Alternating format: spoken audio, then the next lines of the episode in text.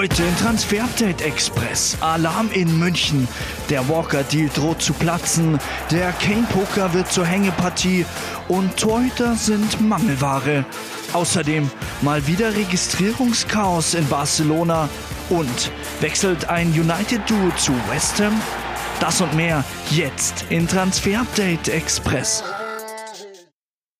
Ja, schön, dass ihr mit dabei seid zu einer neuen Ausgabe Transfer Update, die Show Express am Mittwoch. Heißt, wir haben nicht viel Zeit, deshalb gibt's von Florian Plettenberg nur ein kurzes Hallo, bevor wir in die Themen eintauchen. Hallo.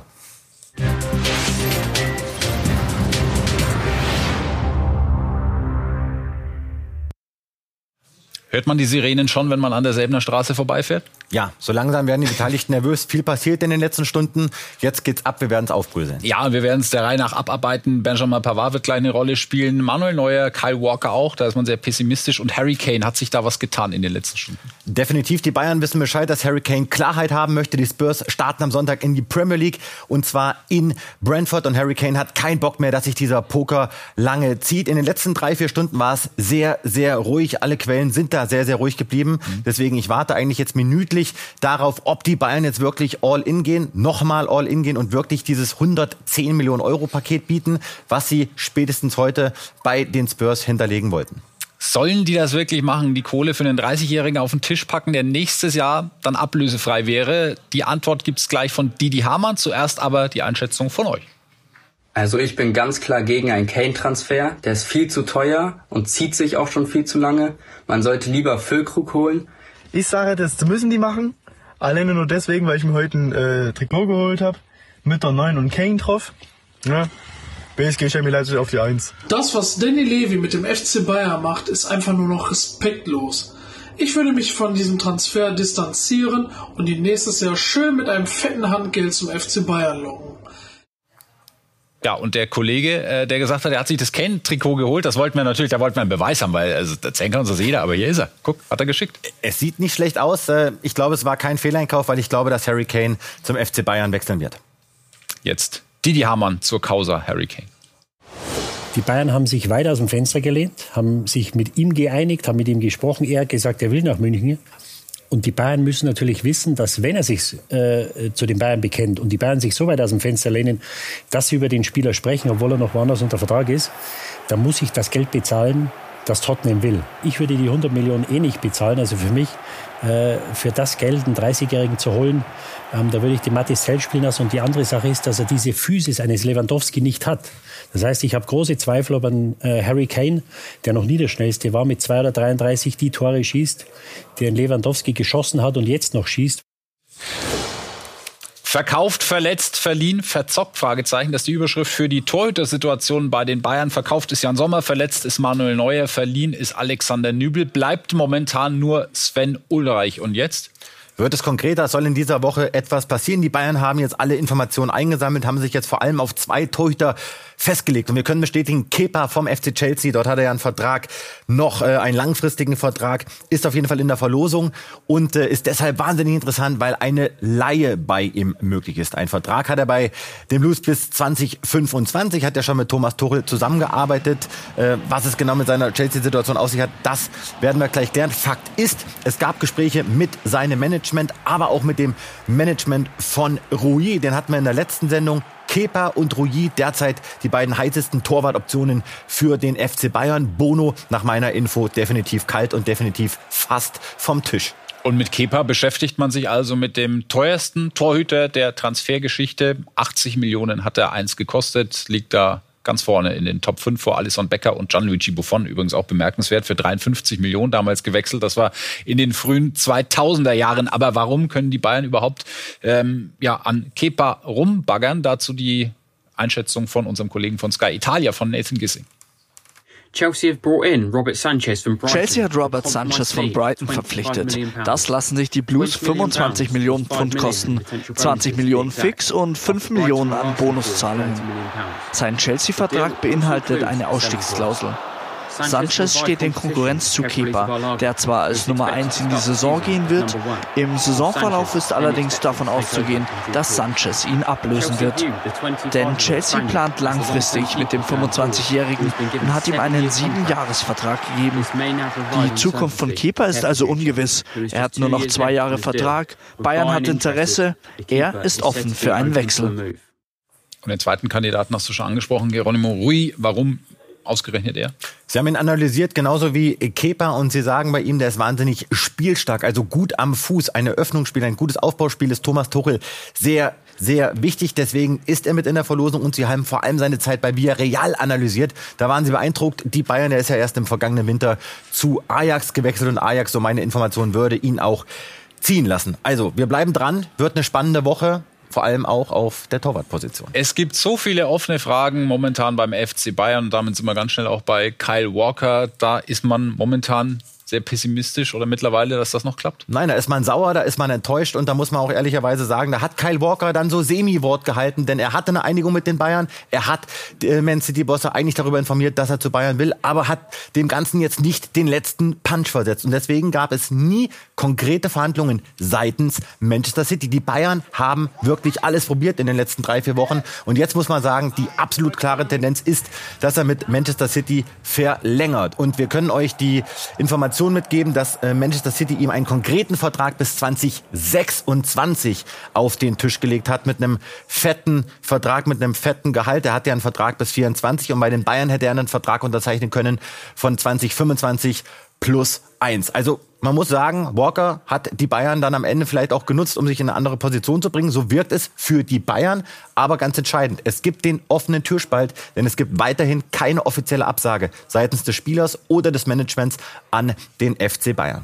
Über loses Interesse von Manchester United an Benjamin Pavard hatten wir schon berichtet. Das Ganze hat jetzt noch mal ein bisschen Fahrt aufgenommen. Definitiv. Denn äh, es gibt nicht nur Gespräche, sondern konkrete Gespräche, konkrete Verhandlungen. Manchester United ist gerade in der Pole Position, um Benjamin Pavard zu bekommen und auch für den Spieler sind die Red Devils gerade der Favorit. Ten Hag, der legt sich mächtig ins Zeug, will Pavard unbedingt holen, weil Maguire zu West Ham wechseln wird. Die große Frage ist, lassen ihn die Bayern ziehen, weil Kyle Walker eben wahrscheinlich nicht kommt. Das wird ein spannendes Transferfinale. Fakt ist, Pavard will unbedingt wechseln und derzeit am allerliebsten zu Manchester United Preis ca. 30 Millionen Euro. Mal schauen, ob die Bayern da noch mehr fordern.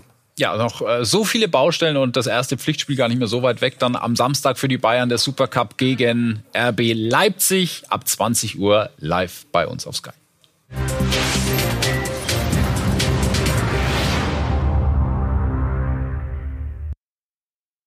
West Ham United hat an Zugängen immer noch eine Null stehen. Man ist kurz davor, Edson Alvarez zu holen. Darüber haben wir am Montag berichtet. Und jetzt sollen zwei weitere Spieler kommen, nämlich von Manchester United, Scott McTominay. Mehr zu ihm gleich. Und äh, über Harry Maguire hast du schon kurz anklingen lassen, wollen wir jetzt sprechen. Weil United gerne Pavard hätte, könnte man Maguire ziehen lassen. Absolut, denn äh, wir erinnern uns, glaube was vor zwei Sendungen, da habe ich gesagt, der neue technische Direktor Tim Steiten und der Trainer David Moyes ja, sind noch so ein bisschen uneins. Der eine will die ganzen England-Kanten, Moyes, und der andere will die Talente holen. Jetzt haben sie sich äh, geeinigt. Edson Alvarez, der absolviert heute seinen Medizincheck und Harry Maguire, also diese England-Kante, die wird kommen. Aller Voraussicht nach, es geht um circa 30 Millionen Pfund, so meine Info. Es gibt eine vollständige Einigung zwischen den Clubs und auch West Ham ist sich mit Maguire einig. Es geht jetzt nur noch darum, dass sich Maguire einigt mit Manchester United auf eine Abfindung, denn er hat ja einen Vertrag bis 2025. Sobald die Abfindung geklärt ist, wird Maguire zu West Ham wechseln. Und dann haben wir noch Scott McTominay, den es auch zu den Hammers zieht. Genau, soll auch kommen, soll die Defensive verstärken, aber der ist noch zu teuer für die Hammers, aber sie bleiben dran, wollen ihn unbedingt verpflichten. Und ein Abgang steht bevor, das ist Lukas Paketa, aber da ist West Ham United noch hart. Da sind sie ganz, ganz hart. Ich kann noch nicht genau sagen, ob er wirklich unverkäuflich ist. Was ich berichten kann, ist, dass es ein schriftliches 60 Millionen Pfund Angebot gab von Manchester City, weil ihn Pep Guardiola unbedingt haben möchte. Das hat äh, West Ham aber definitiv abgelehnt. 60 Millionen Pfund ist, äh, sind den Hammers zu wenig für Lukas Paqueta.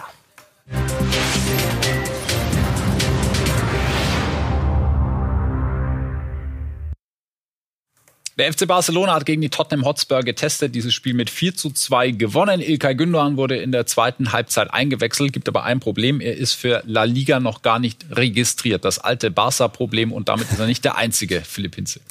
Ja, 30 Minuten gab es für Ilkay Gündoğan nur in der Generalprobe gegen Tottenham Hotspur. Was bedeutet das? Ja, Stand heute, Stand aktuell ist, dass Ilkay Gündoğan noch nicht spielberechtigt ist am Sonntag beim Ligastart gegen Retafe. Warum? Ja, weil Barca aktuell nur 13 Spieler offiziell registriert hat. Darunter übrigens auch noch Usman Dembele und Franck Kessier, die beide noch weg sollen und weg dürfen. Gündoğan also noch nicht spielberechtigt, kann sich noch ändern. Ich habe mal reingehört, da ist man schon recht optimistisch, dass das noch klappt. Aber auch die anderen Neuzugänge dürfen aktuell noch nicht für Barca auflaufen. Klärungsbedarf und da werden die Leitungen in Barcelona ordentlich glühen.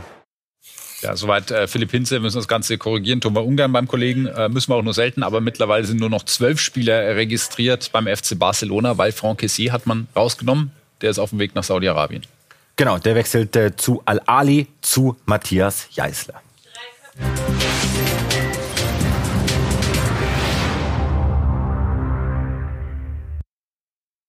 Am Dienstag haben wir bereits vermeldet, dass Lazar Samajic sich Inter Mailand anschließen wird. Der Serbe wird für ein Jahr von Udine ausgeliehen. Anschließend greift dann eine Kaufpflicht über circa 20 Millionen Euro und ein Vierjahresvertrag für den gebürtigen Berliner.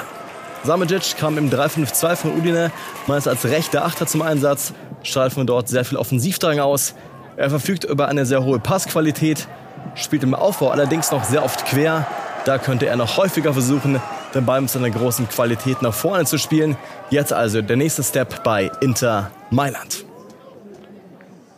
Soweit der Kollege Ben Heckner. Und dann schauen wir auf die Hertha. Das haben wir auch schon besprochen, dass Oliver Christensen ähm, nach Florenz wechseln wird. Jetzt haben wir den Bildbeleg.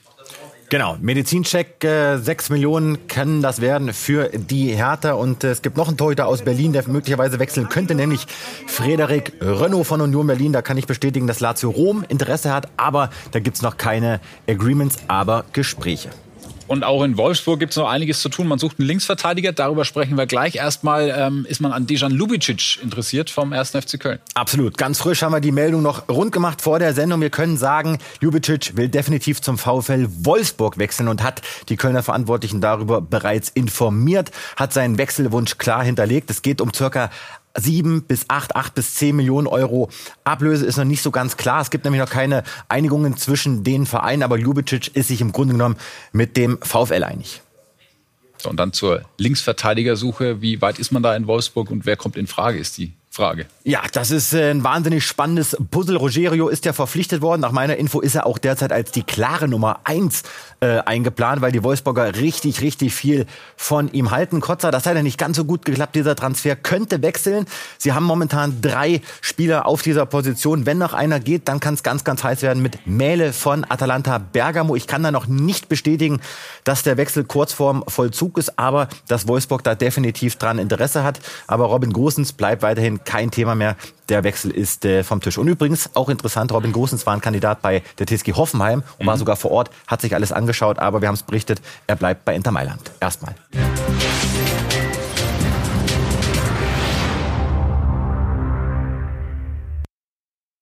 Dafür hat sich ein Ex-Wolfsburger für die TSG Hoffenheim entschieden. Überraschend, oder? Wout Wechhorst zur TSG. Ja, die bauen sich da was äh, Interessantes zusammen. Also den haben wir dann auf den letzten Metern noch mit einer Info dann äh, gestern rund bekommen. Ähm, der gute alte Wout ist zurück.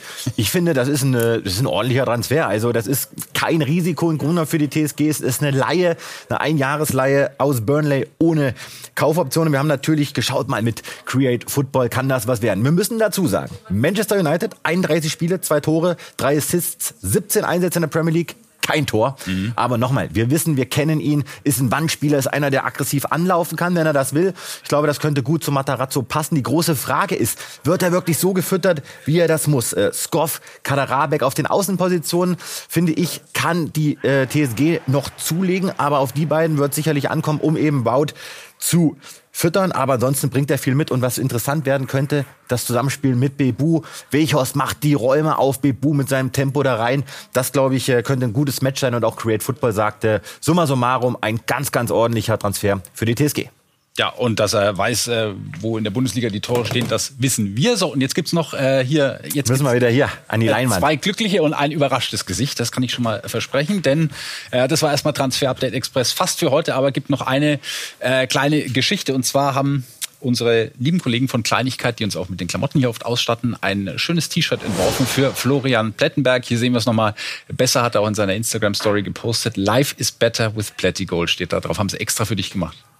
Ja, äh, hat mich oder? gerührt, lag ja. im Briefkasten, habe ich nicht bestellt, war eine Überraschung. So, und fünf Stück davon äh, hast du gesagt auf deinem Insta-Account, äh, verlost du. Und ja. die ersten zwei Gewinner können wir exklusiv hier jetzt bekannt geben, werden unten eingeblendet. Glückwunsch, ihr bekommt Post von Florian Plettenberg und dürft müsst dann künftig dieses T-Shirt tragen. Hier sind sie. Und Sollte ich immer mal machen.